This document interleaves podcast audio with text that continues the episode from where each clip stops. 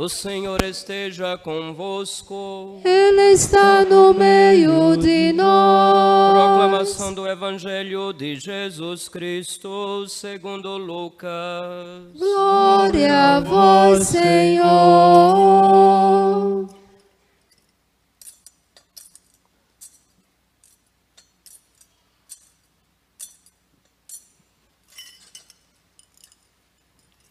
Naquele tempo, os pastores foram às pressas a Belém e encontraram Maria e José e o recém-nascido deitado na manjedoura.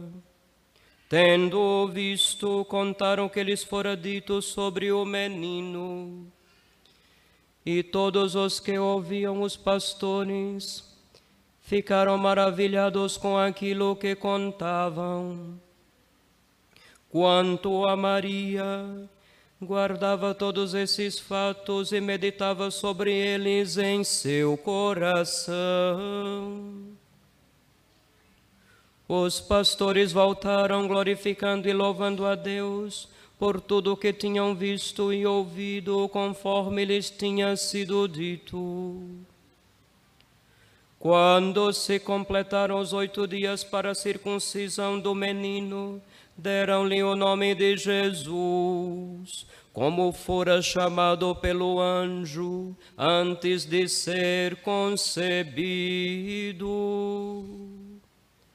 Palavra da salvação. Glória a vós, Senhor. Nostra delicta. Filhos, celebramos hoje, em 1 de janeiro, o encerramento da oitava de Natal. É o último dia para dizer ainda Feliz Natal, por incrível que pareça. O mundo fala do Papai Noel, que vem na véspera de Natal e já no dia, no dia mesmo, 25, ou no máximo no dia seguinte, desmonta tudo. Para nós não é assim. O mistério do Natal se prolonga o tempo litúrgico da oitava é um recado para dizer para nós que todos os efeitos do mistério da encarnação do Filho de Deus devem se prolongar na nossa existência. Ao encerrar a oitava de Natal, a gente celebra a maternidade divina de Maria. Santa Maria, Mãe de Deus. Sempre vai aparecer um gaiato que não entende muito das verdades de fé, se achando de inteligente, porque é engraçado. De fato, Satanás também é inteligente, mas os secretários dele acham que são. E sempre tem um secretário do cão, dando uma de inteligente para aparecer e dizer o seguinte: Deus não pode ter mãe. Deus é eterno. Como pode Deus ter uma mãe? Se Deus tivesse uma mãe, então não seria Deus, porque teria uma deusa que o gerou. Já viram esse tipo de coisa ou é só lá na França que isso acontece? Vira e mexe, aparece gente batendo com a Bíblia embaixo do braço cheirando a natura, né? Não pode dizer mais que fede aquela coisa, não, que vocês já imaginaram, mas é isso mesmo. Para dizer esse tipo de coisa. Quem não crê na divindade de Jesus Cristo, claro que vai dizer esse tipo de besteira. E claro que a encarnação do Filho de Deus é o começo do fim do mal e do reino do maligno neste mundo. É por isso que ele faz de tudo para desfazer a fé no Filho de Deus encarnado. E uma das formas de fazer isso é colocando em xeque a sua própria divindade e, portanto, também tudo aquilo que é consequência da encarnação. E é engraçado, eu nunca vi uma criatura incomodar tanto os infernos como Nossa Senhora incomoda. Nem você consegue incomodar o inferno. Você não consegue incomodar nem mesmo o demônio que está ali tentando. Imagina o inferno em peso. Mas ela consegue incomodar. E eu gosto. Hum. Verdade. Por que celebramos hoje Santa Maria, Mãe de Deus? De fato, a natureza divina, ela é eterna. Existe desde sempre e para sempre. Como diria a expressão em latim, nos séculos dos séculos, desde sempre e para sempre. A natureza divina por si só não pode ter mãe, é verdade. Mas desde quando Deus quis vir à terra e recebeu daquela Virgem de Nazaré um sim, faça-se em mim, segundo tua palavra, como ela respondeu ao anjo, Deus passou a ter uma mãe. Em Jesus Cristo, Deus encarnado, existe o grande encontro do Criador com sua criatura, de Deus com o ser humano. Deus, ao se tornar filho do homem, e entendam a expressão, filho do homem não quer dizer que um homem pariu, porque hoje em dia é tanta coisa, né? Quando se fala Deus veio salvar os homens. E as mulheres não? Deixe ser besta. Você não estudou a gramática da língua portuguesa, não? Aqui é no sentido daquela afirmação geral de humanidade. Assim como disse, bom dia a todos. E todas, não conta não, deixe ser besta. A gramática portuguesa prevê isso. Eu ouvi uma, outro dia uma professora de língua portuguesa dizer assim: Bom dia a todos é regra gramatical, é o correto. Se eu digo bom dia a todos e todas, isso já é sinônimo de burrice.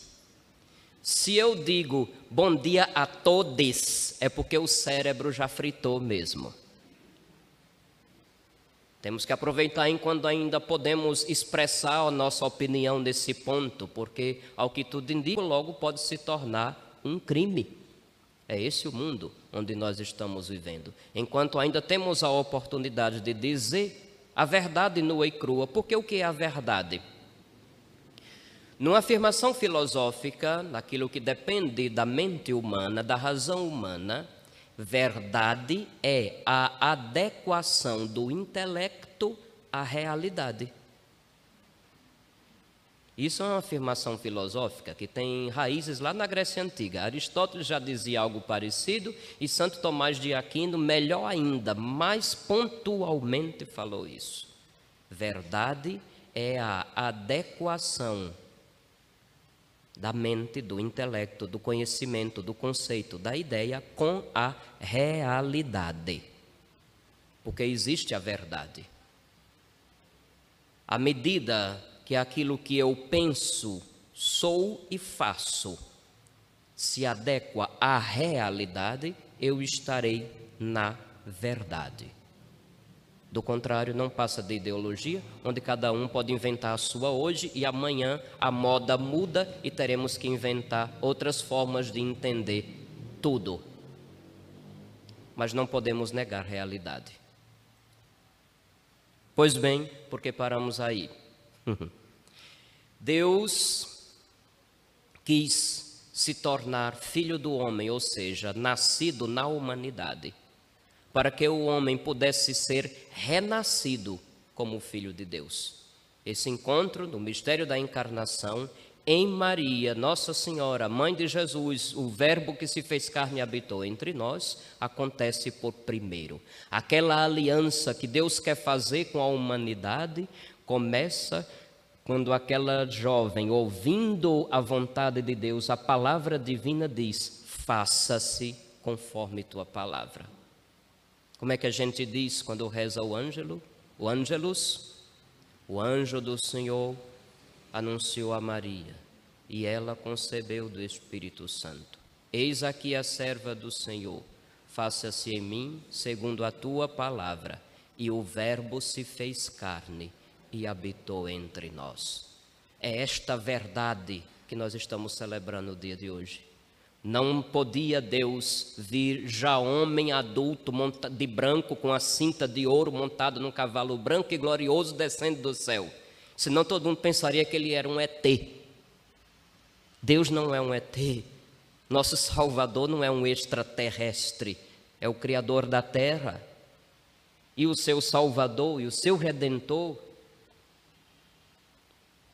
Deus, o Criador, se tornaria visível como criatura na terra, a partir daquilo que ele mesmo criou, daquilo que ele mesmo desejou para estar na terra como sua imagem e semelhança à nossa humanidade e da nossa humanidade foi ela, que não foi uma barriga de aluguel, como outros imbecis ficam dizendo. Nossa Senhora não foi barriga de aluguel. Barriga de aluguel é uma artificiosidade. Eita, falei difícil. Tem gente olhando com a cara assim. Daí. barriga de aluguel é uma artificialidade, é uma coisa artificial, não é natural. Onde se pega células de outros, se paga uma mulher para que possa gestar uma criança e depois que a criança nasce, se toma daquela mulher que gestou e ela não tem mais nada a ver com a vida da criança dali por diante. Isso seria barriga de aluguel. Coisa ridícula. A corrupção da maternidade. O povo acha que corrupção é apenas emboçar dinheiro tirando vantagens de cargos, funções, etc. Mas não é só isso, não. Corrupção é todo e qualquer ato que destrói, já na fonte, a natureza, o fim para o qual algo existe. O fim para o qual algo existe. Um veículo, um carro, existe para transporte. Mas se alguém usa de forma maliciosa para atropelar, tirar a vida de outro alguém, houve a corrupção daquela coisa. Claro que a comparação ainda não é das melhores. Mas só para vocês entenderem que corrupção vai muito além do que receber vantagens, quaisquer que sejam, corrompendo então a função. Deus criou a humanidade e, ao resolver recriá-la, não fez mais a partir do nada, mas a partir da própria humanidade. E da humanidade, aquela que foi preparada desde o começo e que precisou também, na sua liberdade, corresponder à graça recebida. E correspondeu tão bem que, quando o anjo foi anunciar que ela seria mãe de Deus que viria ao mundo, mudou-lhe o nome e em vez de dizer Salve Maria, disse que Haritomene, aquela que foi toda tomada pela graça. Em Maria chega-se à plenitude a aliança do Deus de Israel com o povo eleito. Não é à toa que ela é chamada a jovem filha de Sião, porque foi o melhor fruto que o povo judeu produziu em toda a história porque foi a fidelidade perfeita à antiga aliança. E é justamente da fidelidade perfeita à antiga aliança que começaria a nova e definitiva aliança. Do contrário, Deus não seria Deus. Ele só poderia descer do céu à terra quando do seu povo eleito encontrasse uma fidelidade perfeita àquela aliança porque a aliança é parceria, é um compromisso dele conosco e exige por natureza o compromisso nosso com ele. Não, ela não é uma qualquer.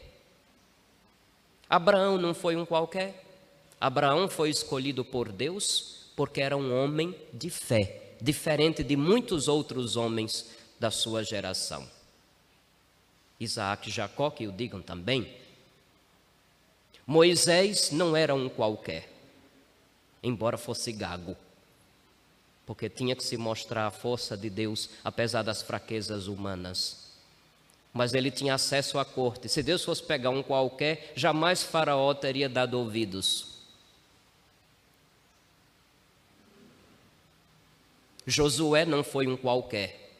Foi escolhido para liderar, porque foi aquele cuja confiança em Deus não se abalou quando todo mundo duvidava que se chegaria à Terra Santa. Davi não foi um qualquer, foi aquele que tinha um coração humilde conforme Deus. Então, se os justos do Antigo Testamento não eram qualquer, E justamente por cada característica de fidelidade à aliança foi o que contou para que Deus também contasse com eles para a salvação do seu povo, aquela através de quem o Verbo se fez carne e habitou entre nós, jamais poderia ser uma qualquer.